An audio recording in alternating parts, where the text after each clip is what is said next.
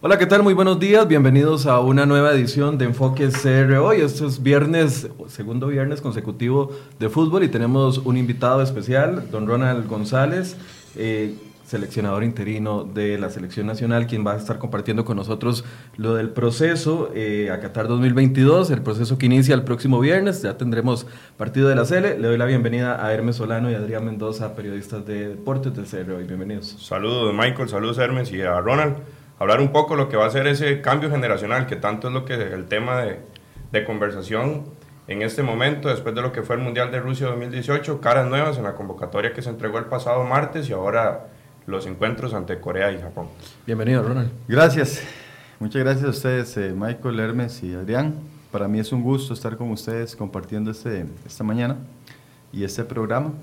Y bueno, esperamos que sea muy provechoso y enriquecedor para conversar, que normalmente uno siempre cuando conversa en conferencias tiene muy poco tiempo y está condicionado. Creo que aquí podemos... Bueno, hoy tiene una hora completa para soltar todo lo que quiera Por soltar, dicha, Está muy bien, me parece genial, claro. Buenos, eh, buenos días, Ronald. Gracias por, por acompañarnos, Michael.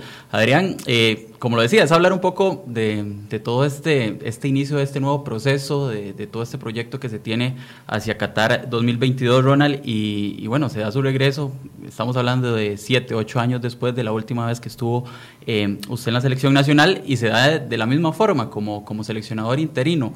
Eh, ¿Cómo, para ya entrar un poco en materia, ¿Cómo asume usted, digamos, e, esta situación, este puesto, este, no sé si es un llamado de, de, emergencia, ¿verdad? Para que, para que sea usted el que dé el paso inicial hacia, hacia este nuevo proceso, tal y como lo hizo en, en 2010, después del, del, fracaso para Sudáfrica 2010, usted fue el que inició el proceso hacia Brasil 2014, eh, y bueno, ¿cómo, ¿cómo inicia o cómo toma usted que, que, sea usted otra vez el que, el que dé este nuevo paso hacia Qatar 2022?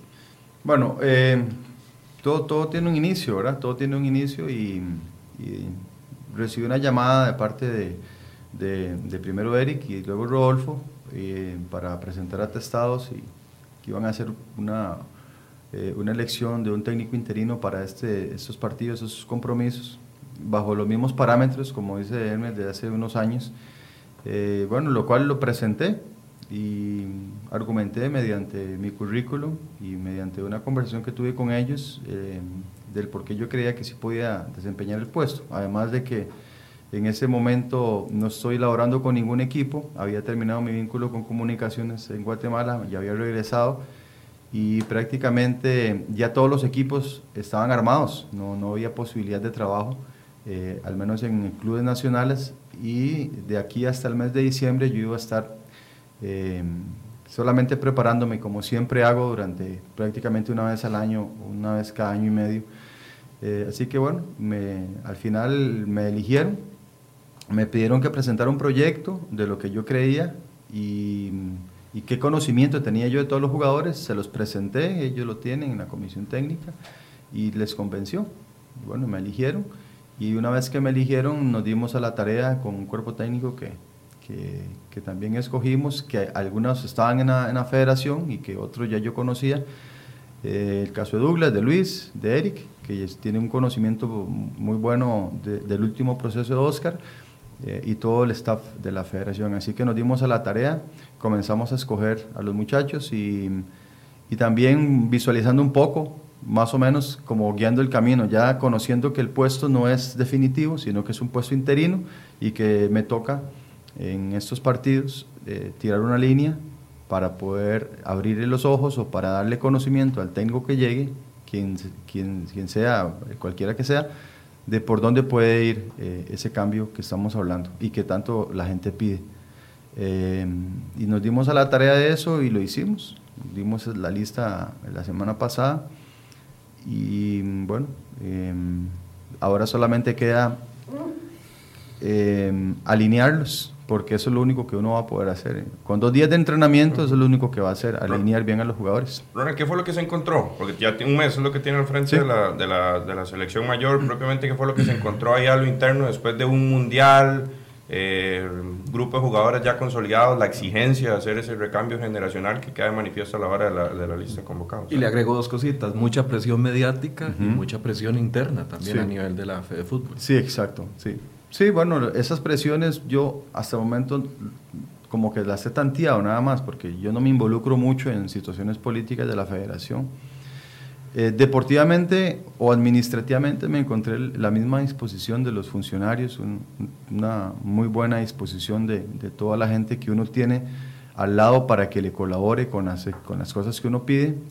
Me encontré un proyecto gol espectacular, unas instalaciones lindísimas. Ustedes no me van a creer, pero yo desde esa fecha, desde el 2009 que vinimos de Egipto, 2011 con Colombia en el sub-20, yo no iba al proyecto Gol, solamente fui a las oficinas un par de veces a hacer unos cursos de actualización de mi, de mi licencia, pero yo no conocía lo que tiene la federación. Entonces, deportivamente, administrativamente, perdón, y todo el complejo físico está impresionante. En, en, el ambiente con los jugadores, con todos de los, con los que he hablado, muy buena disposición, algunos con situaciones diferentes y con inconvenientes contractuales y de rendimiento no, porque eh, venían del mundial, pero sí contractuales o de llegadas eh, tardes a sus, a sus pretemporadas eh, o cambios de entrenador. Me topé mucho eso, muchos de los jugadores cambiaron de técnico, se cambiaron de equipos. Y bueno, y entonces ahí es donde, donde comienza uno a intentar armar el, el rompecabezas, ¿verdad? Para ver cuáles sí, cuáles no, eh, incluso ver rendimientos de los jugadores nacionales, no esos seis partidos, sino de la temporada pasada, de lo que se han venido dando, hasta que uno comienza por medio, como lo expliqué en la conferencia, de, un, de una conversación con todo el cuerpo técnico. Al final soy yo el que decido, pero a mí me gusta mucho interactuar con ellos y que ellos me den su punto de vista y al final nos decidimos por esos 30 jugadores que al final dimos 23, con un, dije 30 porque hicimos una lista de muchachos de espera por situaciones que puedan ocurrir. Bueno, toda esta lucha política que incluso el pasado viernes don Rodolfo Villalobos nos comentaba que existe en el, en el seno de la Federación Costarricense de Fútbol, ¿afectan algo la parte deportiva? Usted dice que, que, no se mete mucho, pero que al fin de cuentas me imagino que sí termina influyendo en algo por todos los intereses que se, que se están manejando internamente. Lo que pasa es que en la parte deportiva yo no veo ninguna secuela directamente en mi trabajo, porque cuando me eligieron, eh, me comentaron que políticamente todos estuvieron de acuerdo. Digo, en el seno del comité ejecutivo hubo una, prácticamente una mayoría de, de miembros que, que, votaron a favor de que me nombraran interino y ahí yo no resentí nada. Ya lo otro que pasa extra, eh, que sale en los medios y todo esto, yo dichosamente no, yo no tengo nada que ver con eso, ni, ni siquiera lo comento con el presidente de la federación, ni mucho menos. Yo solamente me aboco a mi cuerpo técnico y a intentar hacerlo bien y por supuesto que, que con el apoyo de todo el staff administrativo, eso sí, pero no, verás que toda la gente en la federación hasta el momento, independientemente si tienen alguna inclinación o otra, me han colaborado y han estado muy anuentes. Ronald, en algún momento, eh, previo a que, a que usted fuera eh, designado, se, había dicho que, que, existía la posibilidad de que el seleccionador interino pudiera eh, ser tomado en cuenta como asistente del, del, nuevo entrenador de, de, la selección. Después ya en la conferencia de prensa, cuando usted fue presentado, em, Eric, en ese momento todavía presidente de la comisión, fue claro en que es, es una situación que no se puede garantizar porque el nuevo técnico pues, puede pedirle a la gente de confianza, puede que, que, no lo acepte y usted ha sido claro que, que su trabajo son estos primeros de dos partidos en septiembre. Usted está iniciando el proceso, entonces, ¿cómo, cómo, se garantiza, por ejemplo, que, que el nuevo técnico eh, acepte, por decirlo de esa manera, eh, sus ideas, acepte eh, los jugadores que usted en este momento está llamando para poder ver en, en Corea y Japón. O sea, ¿cómo se garantiza que, que, lo que usted está haciendo pueda tener esa continuidad con el técnico que va a llegar? Es muy difícil, es muy difícil que yo le pueda asegurar eso. Y, o, que se pueda, o que podamos tener certeza, porque el entrenador tiene una autonomía y un criterio que, va, que va a prevalecer, porque es el técnico, para eso lo escogen. Eh, yo por eso después de esos partidos voy a hacer un informe eh, individual y, general de los comportamientos, conductas deportivas, extradeportivas, personalidades de todos los jugadores, cuando escojan al próximo técnico y, y, si tiene, y si tenemos la oportunidad de sentarnos previo a que él asuma y yo poder decirle cuál fue mi percepción con este grupo que escogí, y a él le sirve perfecto, pero después él va a tener plena autonomía para escoger el que quiera. Darle un tipo de inducción, me imagino, ¿no? Me imagino, pero es que cada técnico tiene un gusto diferente, o sea, todos tenemos eh, tenemos criterios parecidos deportivamente hablando, pero eh, de acuerdo a, la proyección o como él ve al fútbol, tiene algún eh, criterio o pensamiento particular. ¿Eso lo pudo hacer en 2010 cuando llegó la Volpe, Ronald, después de su interinato? Esto que, está, que está hablando, del, del, informe, de sentarse a hablar con él. De... Después de, ¿quién llegó? Ricardo La Volpe, claro. Yo fui, estuve en el cuerpo técnico de La Volpe, ustedes se recuerdan, con Flavio, con Jafet, yo estaba paralelo con el proceso sub-20, ¿verdad? De Colombia. Y eh, me acuerdo perfectamente que, que se llevaron a, Joel Campbell, ¿se recuerdan? A la Copa América y a Francisco Calvo. Entonces yo tenía una comunicación con, con Ricardo, eh, pero al final él es el que manda. Y él fue el que mandó. Entonces yo me acuerdo que en aquella oportunidad llamé a algunos jugadores que él siguió llamando y otros no, y llamó de acuerdo a su, a su, a su visión de fútbol y a las características de ellos. Bueno, en medio de toda esta, esta, situación, la parte de la comisión técnica, me acuerdo el martes que usted lo mencionaba en la, en la conferencia de prensa que se reunió con ellos, ¿se le ha tomado la opinión a usted de a la hora de la escogencia de este nuevo seleccionador? Se hablan de diferentes nombres, decirle, Ronald, ¿cuál considera usted que puede ser el óptimo a la hora de, para el cambio o algo así? No sé, no, no, no, yo he tenido dos reuniones con comisión técnica eh, en los cuales me he presentado para eh, eh, exponerles el plan que, tenemos, los horarios, el itinerario, las características de jugadores que escogimos, por qué los escogí, el sistema que podríamos jugar, pero no, con respecto al nuevo seleccionador, no he tenido ninguna injerencia ni ningún comentario. ha sido solamente de lo que vamos a hacer ahora, ¿verdad?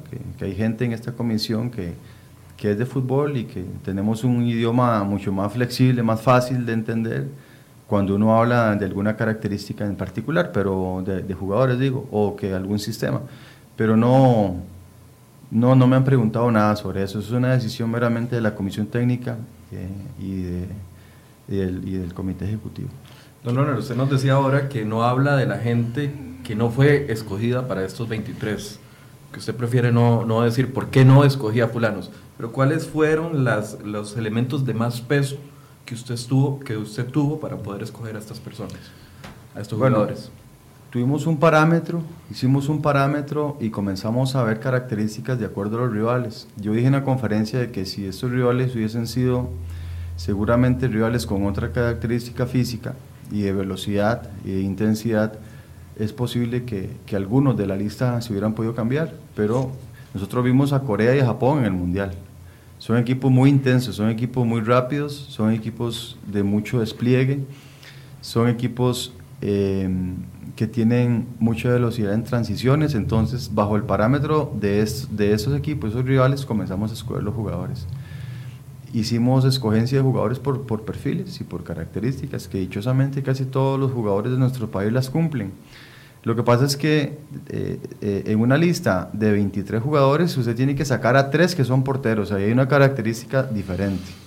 Y después tienen que escoger a dos jugadores por puesto, y es muy difícil hacer un, un filtro y quitar y poner características a jugadores determinados para escoger solamente dos jugadores por puesto.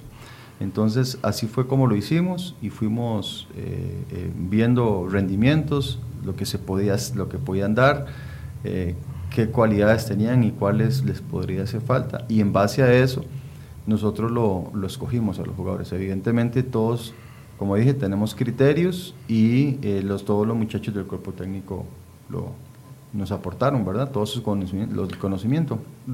uno de esos aportes fue la edad.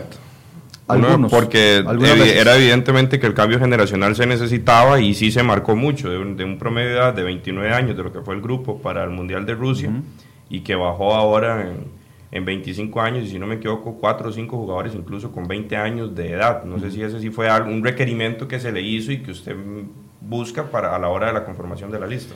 Algunas veces sí fue la edad, no voy a decir que no, pero es que también tendríamos que entrar en una dinámica muy, muy interesante que, en el fútbol la edad no juega. O sea, normalmente los jugadores en el fútbol ya no se les ve la cédula, se les ve el rendimiento, pero en el caso de una selección, algunas veces sí, sí, sí, sí tiene que ver la edad. Entonces, nosotros, en vista de, este requerimiento, de este cambio eh, y, de, y, de, lo que hablábamos ahora también fuera de micrófonos, el impedimento de jugadores que a mi juicio, y sigo manteniendo, pueden estar en esta selección y que no están por situaciones de clubes, entonces los, los muchachos que están en su lugar sí eran muchachos que, que vienen con mucho menos edad, evidentemente. Jugadores de 20 años, de 23 años, de 24 años son los que están jugando eh, en un buen nivel en este momento y que son los que podrían reemplazar o los que van a hacer ese cambio y siguen empujando para poder buscar un campo en la selección pero no fue que a mí me dijeron, Ronald, tiene que bajar la, el, promedio a tanto, ¿no? en ningún momento, en ningún momento. Eh, por ahí hubo un requerimiento contractual de parte ya de la parte de organización en que teníamos que llevar mínimo 16 o 17 jugadores de Rusia. Y ahí sí era un problema. Porque, Eso es de Corea y Japón. De Corea y Japón, sí, pero, pero dentro del contrato que firmó la federación, y lo puedo decir abiertamente porque eh, tengo autorización de, de, Rolf, eh, en el contrato decía que teníamos que llevar 16 jugadores de Rusia, porque si no había una deducción en el pago profesional del partido. Y cuando nosotros hicimos esa dinámica, eh, nosotros llegamos a 16 jugadores de Rusia. Y cuando hablamos con el presidente, nos dijo, usted olvídese de eso, haga la lista que usted quiera, olvídese de los 16. Esto aquí va a privar un principio deportivo, no económico. Se incluye ya en, en esos contratos, Ronald, que, que, se sabe que a nivel internacional siempre, bueno, en, en Argentina, en Portugal, que, que, tiene que estar Messi, si no pago tanto, en Portugal tiene que estar Cristiano, si no pago tanto. ¿Se incluye ya Keylor Navas en esos contratos? No. Por toda, su, por toda la figura, por todo lo que él significa para, para el fútbol a nivel mundial, por lo logrado con el Real Madrid. Directamente el nombre de Keylor no. Eh, evidentemente, por supuesto que sería un plus importantísimo, pero no, no solamente eh, se, se habló de 16, Incluso la federación, al no cumplir este requisito, porque no lo cumplimos, ustedes ven que hay 11 jugadores, eh, tendrá alguna, alguna situación económica que ya arreglarán desde el punto de vista administrativo, que eso no es mi campo. Pero Rodolfo de entrada dijo, Ronald, usted no se preocupe, eh, haga la lista como usted la tenga que hacer, metamos a los jugadores o meta a los jugadores que usted considere desde el punto de vista deportivo que son los más convenientes y nosotros apoyamos a eso, olvídese de todo lo demás y eso por supuesto que es un, es un apoyo y un aliento porque es que por sí, si nosotros hubiéramos querido llevar 16 jugadores de Rusia, no damos el salto generacional que queremos dar. Ronald, ¿y qué es lo más difícil de hacer ese cambio generacional en una selección? Desde su, desde su perspectiva de, técnico, que es lo más complicado eh, de hacer ese cambio, que no sea brusco para que no llegue a afectar quizá el rendimiento que se busca de cara a, una eliminatoria. De buscar similitudes de características y de, y de, y de, y de funciones, ¿verdad? O sea, buscar jugadores que no sean, porque ningún jugador es igual, pero que tengan características similares, pero que también nos aporten además de lo futbolístico, algo integral y que algo eh, de su personalidad, de su aporte eh, como, como, persona, ya no solo futbolístico. Esto es un deporte que se juega con los pies, pero todo sale de la cabeza. Y ah, tenemos jugadores que son muy buenos, ¿verdad? Futbolísticamente hablando, y también integralmente son muy buenos. Entonces uno tiene que ir buscando... Eh, eh, no comparaciones, pero ver quién te puede seguir aportando en lo futbolístico, que está muy bien, pero también en lo integral. Y, es muy difícil porque yo tengo un gran concepto de muchos muchachos, de muchos jugadores, pero eh, hay otros que no. O sea, que no, no entran no porque sean eh, buenos y malos, sino porque porque hay, otra, hay otro jugador en su lugar que nos pueda aportar alguna condición extra de lo, de lo futbolístico, que en un proceso como ese es muy importante para que se vaya trasladando. ¿Qué condiciones, perdón Michael, ¿qué, condiciones, este, Ronald, se, ven aparte de ese tema futbolístico? Bueno, la parte atencional, la parte de convivio en equipo, la parte de su liderazgo, eh, la disciplina táctica, el el entendimiento del sistema o el entendimiento de las instrucciones, la experiencia, evidentemente eso no se, no se compra, la experiencia se gana.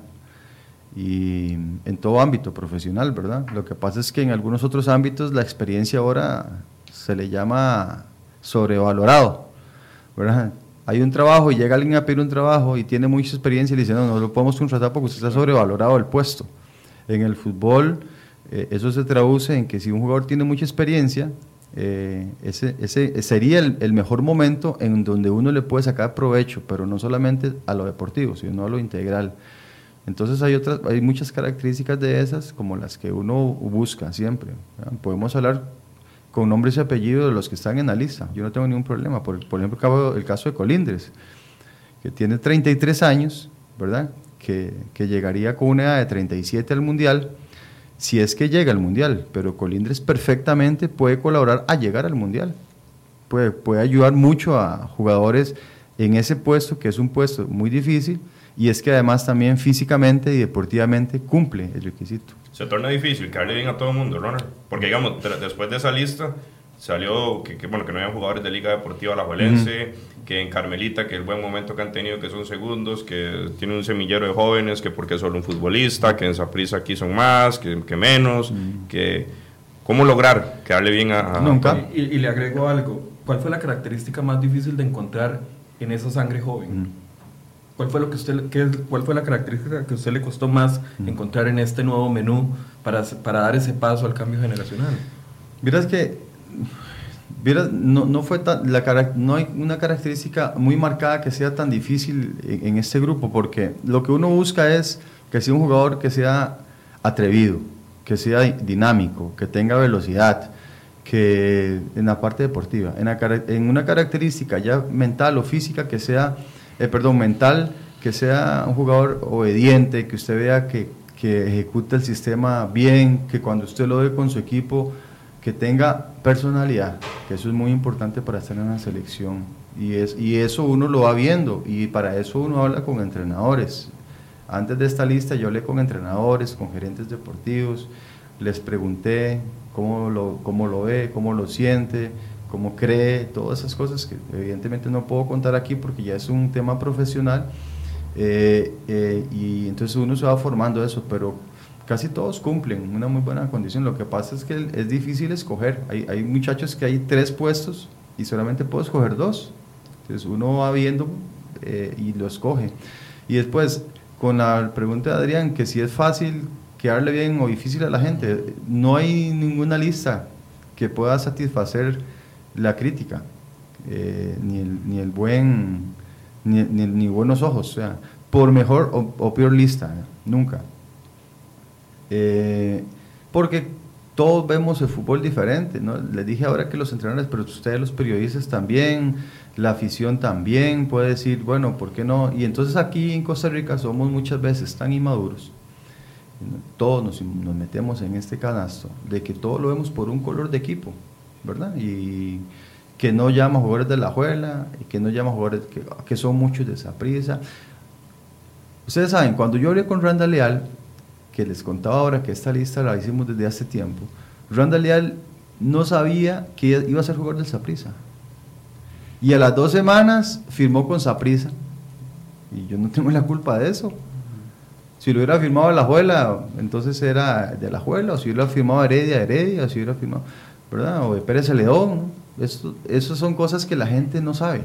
La gente solamente ve el, producto final, digamos, no ve la preparación, no ve eh, lo que, los parámetros, no ve nada, solamente desemboca en que es prisa o la juega la Heredia, Heredia o Cartago, etc. Y eso es en lo que uno tiene que tener mucha tranquilidad, mucha seguridad de que lo que usted está haciendo lo está haciendo bajo un parámetro establecido, no volviendo a ver si, si es de prisa, si son muchos de la abuela, eso yo nunca me fijo en eso, ni siquiera a nivel menor.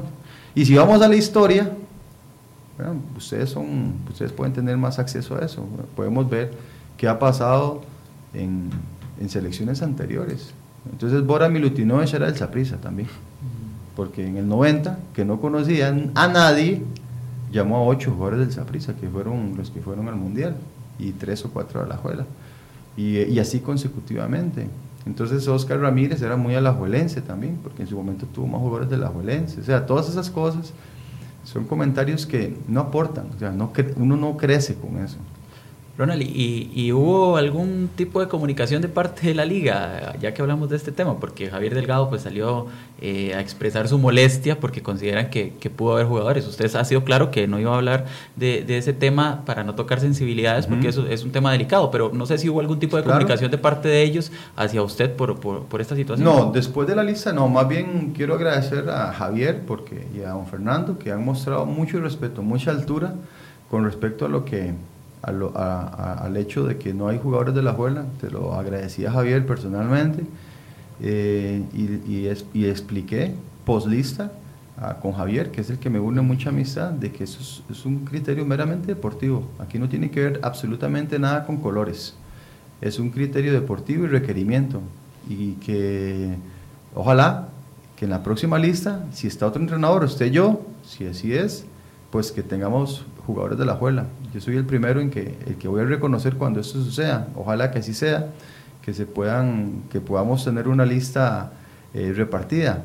Pero yo tampoco me esmero mucho en eso, no, no me preocupo mucho en eso porque yo lo que estoy haciendo lo estoy haciendo como nosotros consideramos, aparte que no soy solo yo, yo soy el responsable, pero yo en mi cuerpo técnico tengo a Luis Marín y tengo a, a Douglas y tengo a Keylor Reyes el director de video, y tengo a Eric Sánchez, y tengo a Luis Gabriel Conejo, y todos tenemos eh, y opinamos.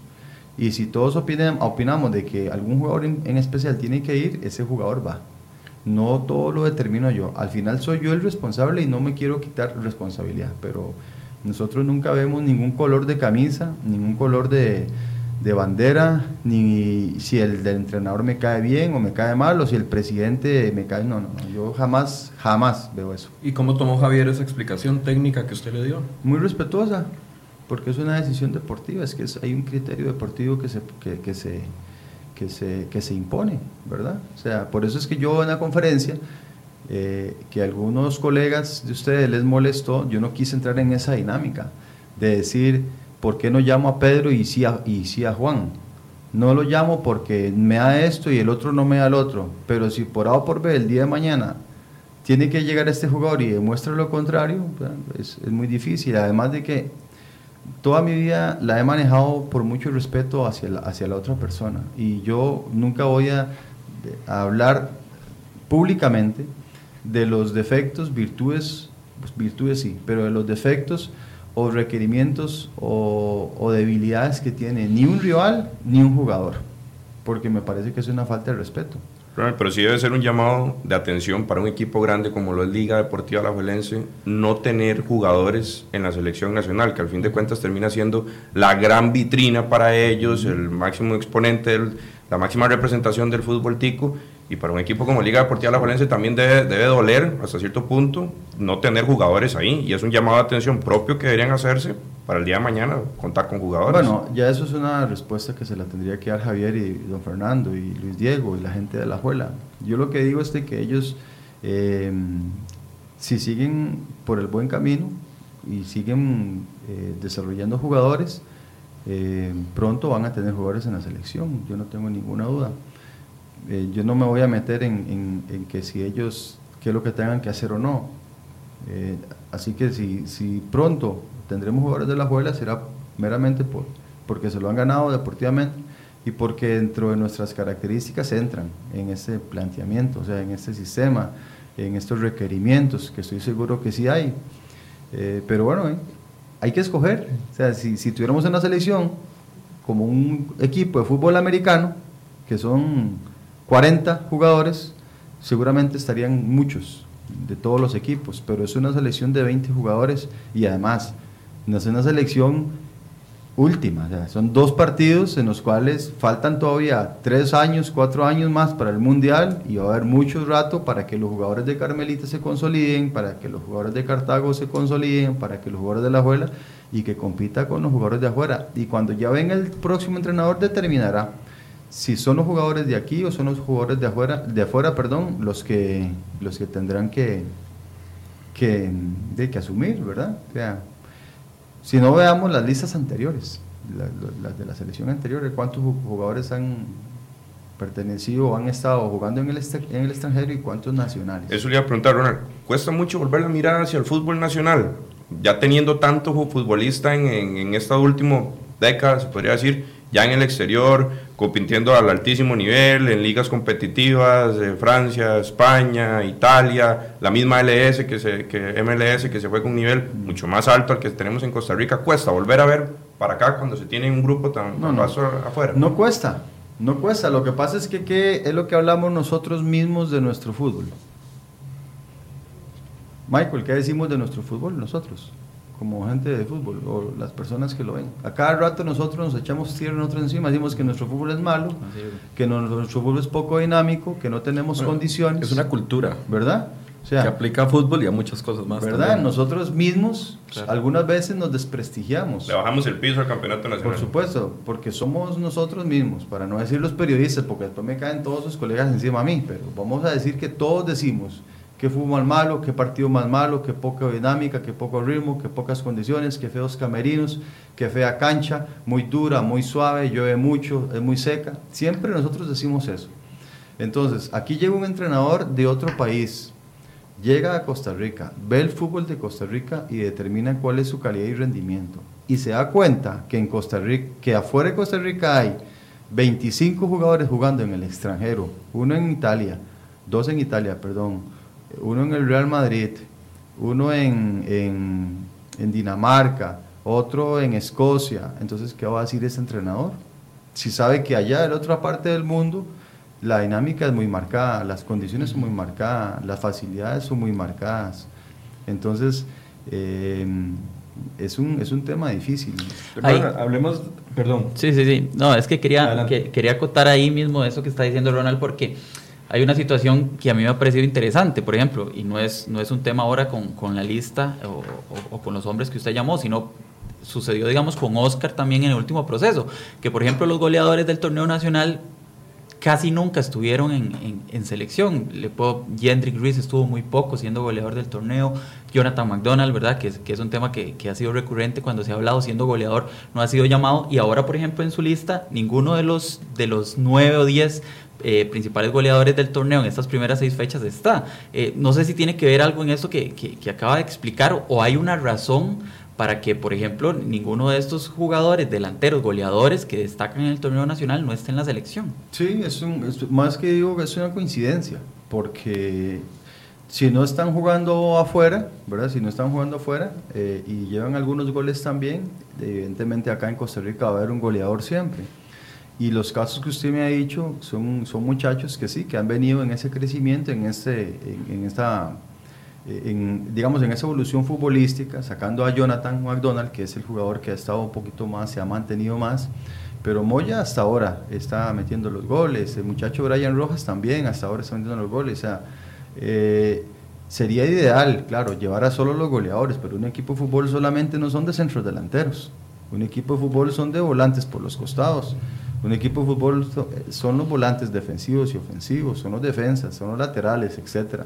Entonces uno tiene que tener un, parámetro, un criterio con respecto a esto y también por cupo también. O sea, si nosotros determinamos que por característica, por ejemplo, Myron George, que es un jugador que todos queremos, yo quiero ver a Myron George, ¿verdad? Yo quiero ver a Myron George. Eh, Joel Campbell, ¿en qué posición fue donde jugó mejor en el Mundial? De nueve. Entonces, si yo llevo a Myron George, si yo llevo a Joel Campbell, y yo tengo a Jonathan McDonald, yo tengo a Jonathan Moya y tengo a Brian Rojas, entonces yo voy a tener a cinco jugadores que llevo a los cinco, no puedo llevar a cinco números nueve. ¿Por qué Esteban Alvarado?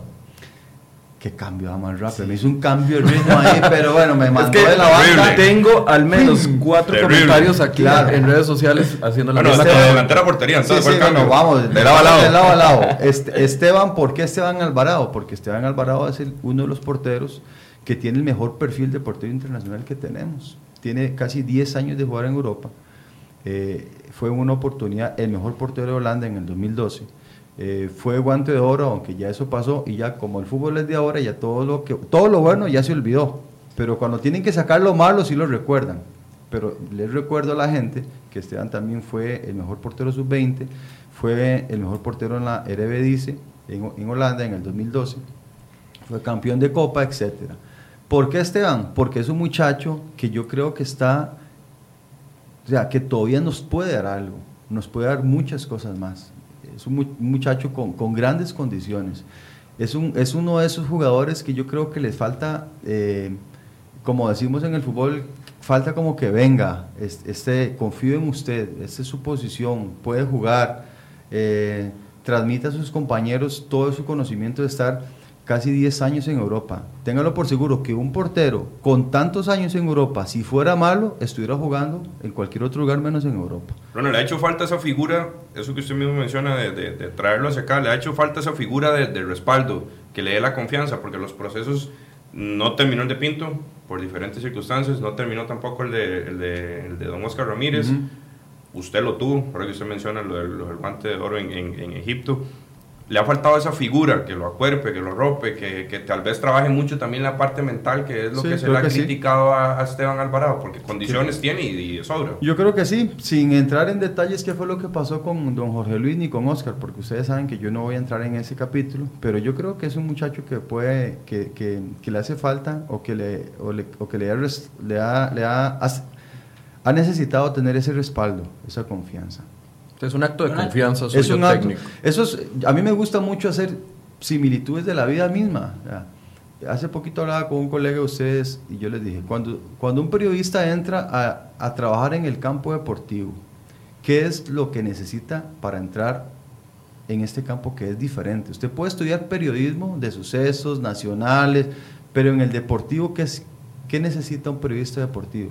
En el inicio de su carrera. Necesita que tenga una persona que lo acuerpe, que lo lleve, que le presente, que le diga al jugador, vea, este muchacho trabaja en, en, serie hoy, este muchacho tal cosa, que se vaya ganando la confianza. Todos nos manejamos como seres humanos con vínculos de confianza, con vínculos de afecto. Si usted entra en ese, en ese capítulo, va a ser mejor trabajador, va a ser mejor periodista, va a ejecutar mejores notas. Pero si usted lo mandan solo, a un estadio y los jugadores de fútbol, que somos una clase diferente, digo somos porque yo estuve en esa posición y yo me acuerdo que yo cuando no existía nada de esto la prensa y, entraban al camerino, tal vez ustedes no se acuerden, pero antes los periodistas entraban al camerino y le ponían el, micrófono a uno, la grabadora a uno, cambiándose dentro del camerino. Yo lo volví a ver y yo decía, ¿y este man dónde salió?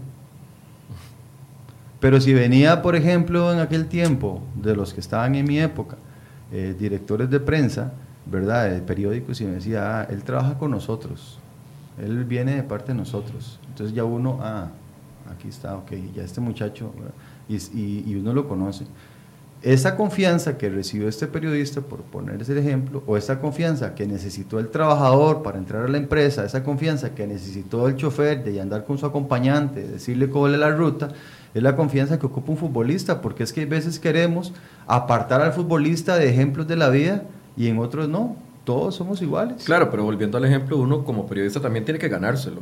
No es solo que me, que me acuerpen, sino que, que me lo gane. Eh, Exactamente, se lo tiene que ganar y se lo gana por rendimiento y se lo gana por estabilidad y por, y por, y por tiempo y estabilidad. Por eso digo, si Esteban Alvarado, por ejemplo, que fue el caso que estamos hablando, tiene 10 años de jugar en una liga ya en donde nadie lo conoce y ni juega, entonces uno dice, pero es un muchacho que ha estado en competencias importantes, que ha jugado partidos importantes, que se ha entrenado muy bien, que ha hecho méritos deportivos, que hizo méritos deportivos, que ahora no está jugando. Bueno, si tomamos parámetros como los que la gente seguramente le está poniendo usted en la plataforma, de que no juega, entonces no tendríamos que convocar nunca a Cristian Gamboa, ni a Oscar Duarte ni tendríamos que convocar a Giancarlo González cuando no era titular con el Boloña.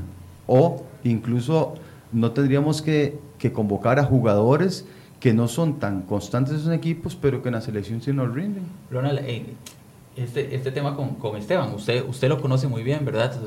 Ya, ya son muchos años, imagino, no sé, eh, que usted debe conocer muy bien la historia de lo que pasó ya en, en los procesos pasados, de lo que hablaba Adrián con, con Pinto, con, con, Oscar, y más allá de entrar en detalles de eso. Usted conociendo a Esteban y, y sabiendo lo que, lo que ha pasado, ¿verdad? Y, y las polémicas quizá que, que, lo han rodeado en la selección, ¿usted lo siente que, que en este momento él está preparado para asumir el rol que le puede tocar en una selección?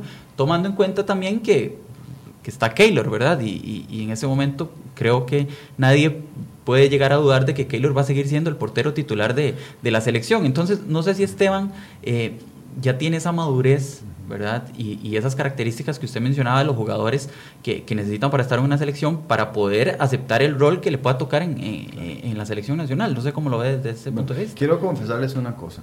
Cuando yo hice la lista, nuevamente, que le hicimos hace unas tres o cuatro semanas, repito, Keylor estaba en esa lista inicial. Uh -huh. Y Keylor ya me había dicho, Ronald, voy para Asia con ustedes. Y, y Esteban estaba convocado también. Y yo le dije a Esteban, Esteban, usted sabe cuál es su rol y cuál es su papel. Va a ir Keylor. Y usted sabe que Keylor es el número uno. Así se lo dije a Esteban. Y él me dijo, profe, yo lo sé, lo tengo clarísimo, yo con Keylor no tengo ningún problema, yo sé cuál es mi rol, yo lo que quiero es volver, quiero, quiero estar. Uh -huh. Si usted me da la oportunidad de estar y juego 5, 1 o 2 minutos, lo que usted diga, yo sé cuál es mi rol, cuál es mi papel. Hablando con Gabelo, hablando con los muchachos que lo tuvieron cuando estuvieron en esas situaciones, deportivamente él nunca tuvo ningún problema.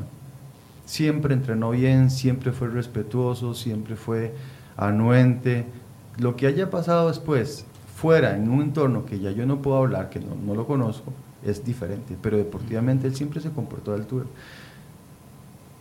Le respondo que él estaba en la lista cuando iba a estar Keylor incluso en esa selección. Uh -huh. ¿Qué fue lo que pasó con Keylor? Como lo expliqué en la conferencia, que vino la situación de Courtois, eh, hablé con el entrenador y el asistente del Real Madrid, que es como les comentaba, la gente a veces dice que es más, más rajón. Eso que yo los conozco, que tengo amistad con ellos, no solamente cuando llegó al Real Madrid, sino desde que estaba en el, en el Oporto, que fuimos rivales en el Mundial de FIFA 2012 en Colombia, que fuimos a cursos FIFA, que fuimos a seminarios FIFA, ¿verdad? Y se llegó a una conclusión de que no. Mejor, para la recomendación de Keylor, mejor déjemelo ahí queditito. Déjemelo aquí porque viene un vendaval durísimo con esto. ¿verdad? Eh, y después, claro, todo lo que se ha hablado, ustedes creen que es fácil. O sea, no, no, es fácil eso, es un tema difícil.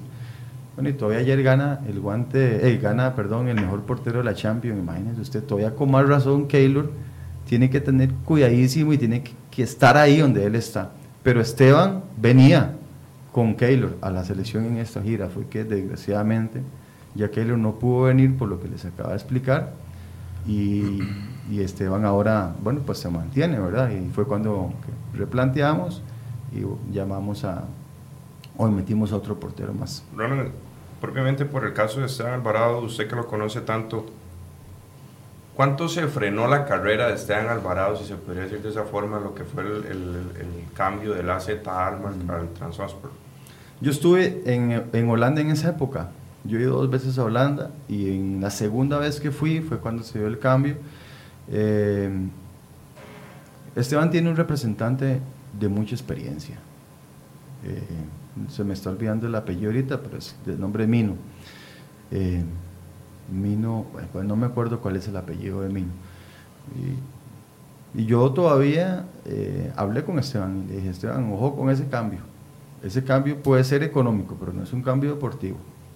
Y él fue consciente y clarísimo de eso. Han cambiado de entrenadores ese equipo dos veces desde que él llegó y en esta oportunidad que ya salía él, de, de, ya él quería salir del transporte, llegó un entrenador que lo pidió y le dijo, no, usted se queda conmigo. Y Esteban está en este equipo actualmente por la confianza que le dio el técnico. Lo puso en los partidos de pretemporada, él es el que va a jugar la copa y el portero rumano va a jugar la, la liga o el torneo de ellos pero está ahora, digamos, con esa ilusión de retomar la parte deportiva porque llegó un técnico que a pesar de que él llegó tarde en la pretemporada, que también trascendió, le dijo, usted se queda con nosotros porque yo confío en usted y hemos visto partidos completos de Esteban que ha hecho, especialmente los de pretemporada, el último con Roy Cagliari, y que son cosas que la gente no sabe, y ustedes saben que nosotros podemos ver los partidos completos, uh -huh. no resúmenes, nosotros los vemos completos de ellos, y está en un estado físico muy bueno y después de hacer una pretemporada se encuentra en muy buenas condiciones.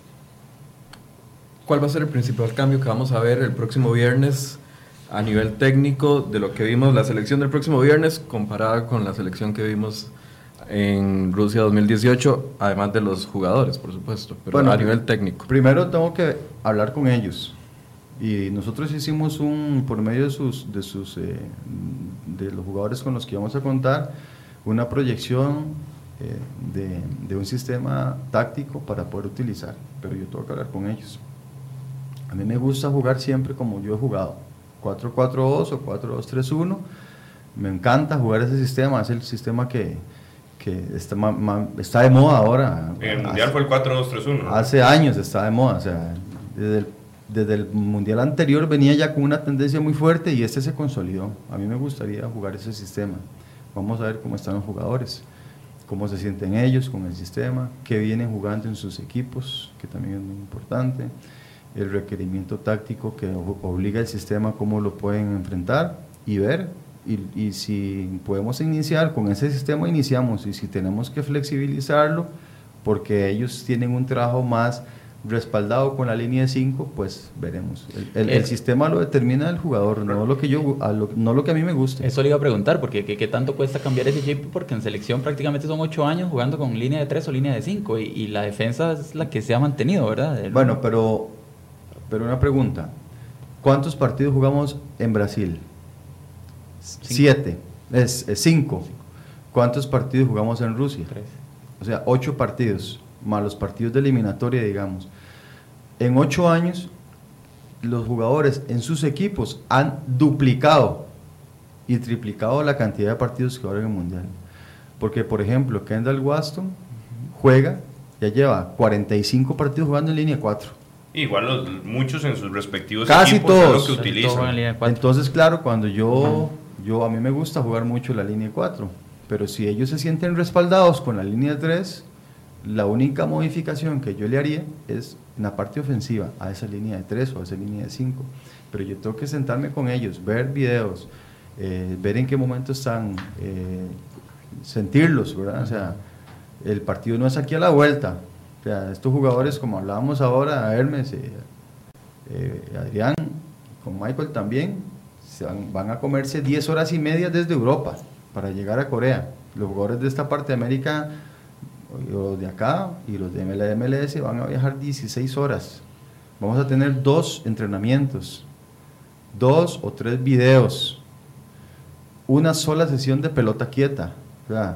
Tampoco que la gente piense de que, de ojalá, yo encantado de que todo salga súper bien y que los jugadores jueguen bien y que todo nos salga perfecto, pero también somos conscientes de que hay una realidad y que hay algo que siempre hay que pagar antes. Eso le iba a preguntar, siendo realistas, con dos entrenamientos, ¿qué, ¿a qué aspira usted llegar?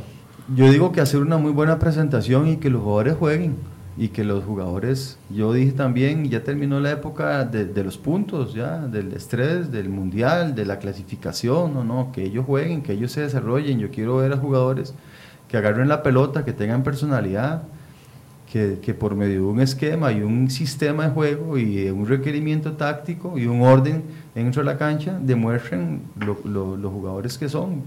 No solamente para mí, para ellos, para la gente, para que la persona, el candidato que esté para nuestra selección, ¿usted cree que no va a ver esos partidos? Va a ver los partidos y va a decir, mire, ¿quién es este que está ahí? No lo conocía, no lo tenía en mi lista, no, no, no, fue al mundial, no, no fue al mundial, ah, mira qué interesante. Eso es lo que yo quiero por supuesto, tenemos que guardar un orden para no hacer ridículo tampoco, o sea, tampoco vamos a exponernos. Termina siendo la prueba ideal, Ronald, esos dos, dos fogueos primeros del, del, mes de septiembre para mostrarse y abrirse un espacio en, en, un camino largo que va a concluir hasta dentro de cuatro años en lo que va a ser Qatar, porque muchas veces se habla de que el grupo, o al menos se habló antes del, del, Mundial, la famosa lista 23, de que el grupo estaba muy cerrado, de que era prácticamente imposible lograr meterse, con que se hiciera un buen torneo. Cayeron mal unas palabras de Cristian Bolaño en su momento de un famoso derecho de piso, pero eso es una muy bonita oportunidad también para ellos de, de demostrar, de consolidarse y decir sí puedo estar en selección nacional. Yo creo que sí, a los que tengan más participación sí, pero hasta eso, o sea, yo no puedo garantizar que todos vayan a jugar un partido completo. Vamos a mantener una idea, una estructura y, los 15, 20 o el medio tiempo que toque jugar a uno lo tiene que hacer al máximo. Y esa va a ser su oportunidad. Porque tampoco eh, puedo ser tan irresponsable de llegar y poner en dos partidos clase A con el compromiso que es y hacer una ensalada de papa ahí tampoco. Eso no lo voy a hacer. Está el nombre de Costa Rica y está también nuestro prestigio como país. No sé si ustedes han visto las dos listas o la lista de Corea Corea llamó a 17 jugadores del Mundial pasado al Mundial. O sea, que el, el Corea que nos vamos a enfrentar va a ser el Corea, el Corea que le ganó a Alemania. O sea, con todos los jugadores del, de, de Inglaterra, que también ellos no todos juegan en Corea, los jugadores que tienen a, a todo a, lo largo y ancho de Europa. Eh, y a unos cuantos que tienen la liga local. Entonces nosotros tenemos que ser responsables en eso también, no podemos exponernos. Entonces, en oportunidades, si yo decido que un jugador juegue solamente 15 minutos, esos 15 minutos tienen que ser sus 15 minutos de vida. Pero es que no solo se les evalúa en la parte dentro del campo, yo lo quiero ver en la interacción en el hotel, en las reglas de, en las reglas de convivencia de grupo, en la parte atencional con las charlas, en los videos, en la correlación e interacción con todos los compañeros. ¿A mí qué me sirve? O al próximo entrenador, ¿qué le sirve tener un jugador que sea muy buen jugador, pero que sea un muy mal compañero? ¿Cómo evitar eso, Ronald? Esos famosos grupos, esas famosas bueno, argollas hay, internas. Hay, hay estrategias que uno comienza a emplear. Por ejemplo, y, y lo dije en la, en la, conferencia, desde la repartición de cuartos. Uh -huh. Dos, desde cuando se sientan en el comedor. Tres, desde cuando se sientan antes del partido, en el camerino. Todo eso yo me fijo. Todo eso está estipulado y está ya planeado eh, y todo, o sea, ya todo lo hemos intentado abarcar, desde los horarios, desde la vestimenta, desde sus conductas antes y después de las comidas, todo eso se mira. ¿Le está metiendo usted disciplina a la CELE? Porque no, no. una de las grandes críticas que hubo durante Rusia era lo indisciplinada que era nuestra selección nacional. Ah, eso yo no lo puedo asegurar. En el pero, sentido de quizá prohibió los pantalones rotos en la selección nacional de Ronald ah, por poner un ejemplo. No, no, esas cosas todas, digamos, no solamente yo en esta lo he hecho, eso yo lo he hecho siempre en mis equipos, ¿verdad? En, en los equipos. Eso no, no son disciplinas, eso, bueno, si se puede llamar disciplina, son normas de equipo. O sea, son conductas de, profesionales. Yo creo que yo en este tema con ellos yo no voy a tener problema porque muchos de esos muchachos ya me conocen. Ya saben ellos. Ellos saben de que, por ejemplo, jamás conmigo como entrenador ir en sandalias al comedor. Jamás. Ellos ya lo saben. Por ejemplo, para mí es una falta de respeto eso, de ir en un equipo de fútbol o, por ejemplo, eh, en el comedor estar usando audífonos, ni celulares. El comedor es un, ir al comedor es un momento sagrado para un futbolista y para cualquier persona. Es sentarse en el comedor a interactuar con sus compañeros. ¿Cómo va a lidiar con el manejo de las redes sociales, de Eso los jugadores? Eso es un tema que voy a hablar directamente con ellos estando allá, dentro de las normas que llevamos. Yo no voy a ser vigilante de ninguno porque yo no soy un vigilante, yo soy un entrenador. Lo que yo quiero hacerles a ellos es darles una norma para que ellos la ejecuten. O sea, sin obligaciones, ni tampoco me voy a poner a recogerle los teléfonos en una canasta Si no antes kinder. del comedor tampoco. Claro. ¿verdad? Por eso se les dice, el uso de redes sociales con 15 horas de diferencia significa que cuando ellos estén, tengan que dormir, aquí es de día. Y si ellos deciden no dormir por estar chateando con sus compañeros, yo tampoco voy a decirle al gerente del hotel que me quite el wifi del piso donde van a estar. A mí me parece eso absurdo también. Yo, yo trabajo mucho con la conciencia y con la madurez y el profesionalismo de las personas. ¿En dónde, ¿En dónde me demuestra si durmió o no durmió? En el entrenamiento el día siguiente. Y si no entrena bien, no juega.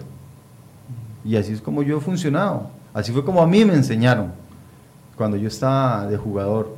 Y así es como yo le he enseñado o he intentado aplicar estas normas con las selecciones menores que yo he estado, incluso con la selección mayor. Y tengo varias anécdotas que algún día, cuando tengamos más tiempo, las podemos contar con jugadores consolidados en esas giras en los cuales tuvimos enfrentamientos. Y que el día de hoy, ya jugadores que no están en la selección, me lo han agradecido, con 35 y con 36 años. Y eso eh, es- ha sido uno de los legados de más satisfacción que yo he tenido porque yo no he obligado a nadie, pero lo han aprendido por pura convicción.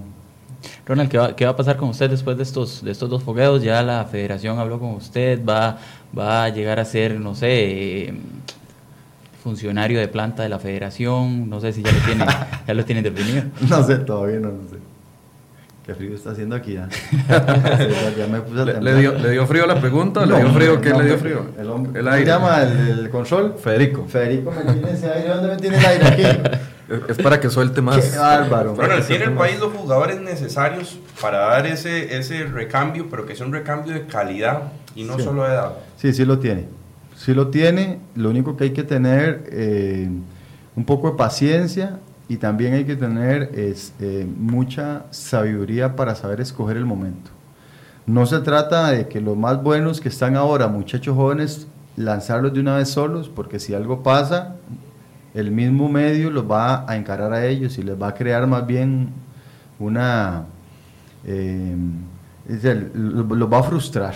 Entonces hay que llevar estos cambios, hay que llevar a estos muchachos acompañados con otros para que si hay un golpe que se asimile mejor.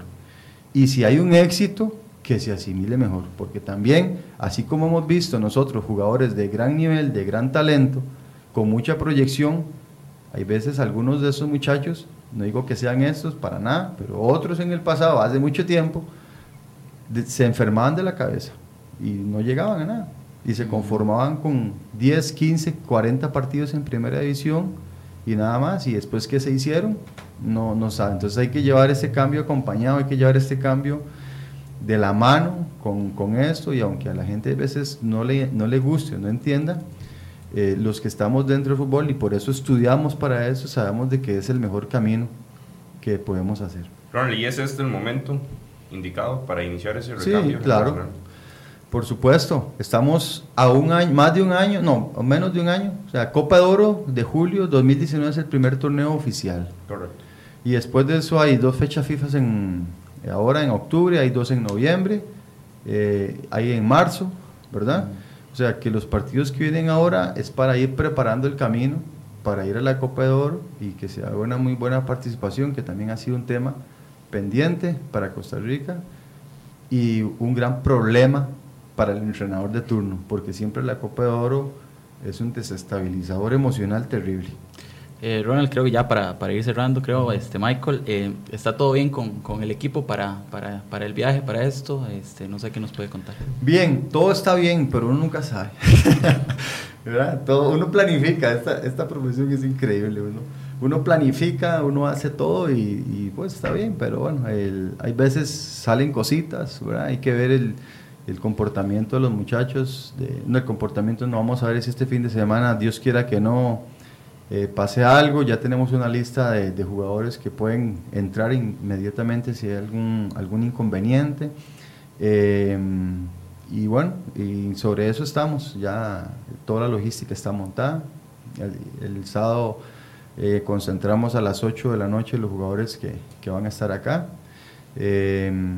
Salimos el domingo por la mañana, el lunes salen otros jugadores con otra parte de personal administrativo de la federación bueno, para juntarnos en el entrenamiento del día martes a las 7 de la noche allá en Corea, entrenar martes, un poquito de recuperación del viaje, miércoles, jueves, reconocimiento y el viernes jugar a las 7 de la noche. Para cerrar, ¿qué tan bueno o qué tan malo es usted para aceptar críticas? No, soy bueno. A, a mí me ha pasado de todo, Mike. Me ha pasado de todo. Me ha pasado de todo, buenísimas y malísimas. Entonces, ya tengo una capacidad de, de escuchar cuando la gente me tiene que decir algo. Sin embargo, por eso evito.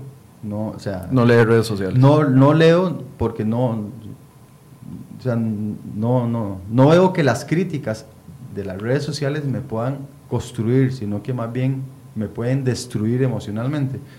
Entonces, para evitar eso, bien, ahora cuando tengo conversaciones en las cuales me han criticado de frente, siempre he sido anuente, siempre he aceptado porque nadie es perfecto. Eh, pero sí, algunas veces mejor evito, no, no leo mejor esas cosas. Ok, bien.